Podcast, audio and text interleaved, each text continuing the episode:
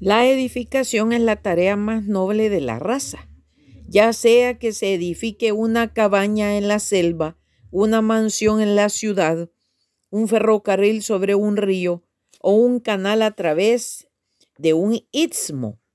Los edificadores son soñadores, soñadores que han levantado el mundo del desorden y el vacío a un orden. Nehemías era un soñador y un patriota, judío nacido en el cautiverio. Se sentía pesadumbrado porque la ciudad donde estaban las tumbas de sus antecesores yacía en ruinas. El rey le dio permiso para ir a Jerusalén con un grupo de acompañantes y restaurar la ciudad. Aliviado, salió una noche e hizo un balance de las ruinas. Luego, reuniendo a los judíos pobres que aún permanecían aferrados a las viejas ruinas, les dijo, vamos, reedifiquemos los muros de Jerusalén. El pueblo, como si despertase de un letargo, replicó, levantémonos y edifiquemos. De este modo, con corazones encendidos se pusieron a trabajar. Nuestro Señor dijo de su cuerpo, destruid este templo y en tres días lo levantaré. Juan 2.19.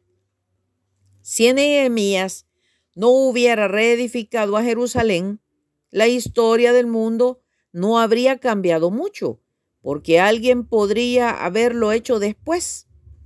Pero si el Señor Jesucristo no hubiera reedificado su cuerpo, marchito, contraído y desangrado, la historia del mundo hubiera sido muy diferente.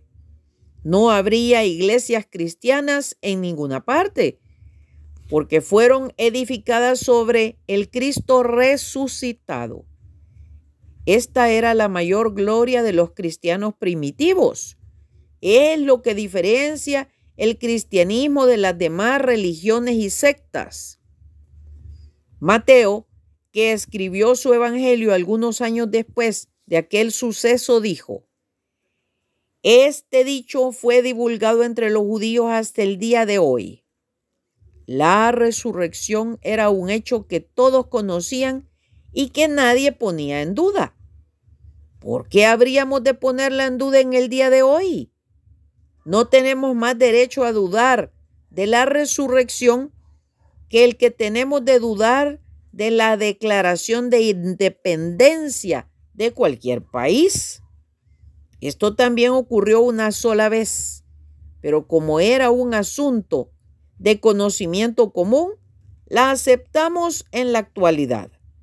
Además, están las provincias, estados o departamentos del país para comprobarlo. Son el resultado de la firma de aquel documento. De igual modo, las iglesias son el resultado de la resurrección de Cristo. Adaptado de un sermón radial de J.B. Baker, 1900 46.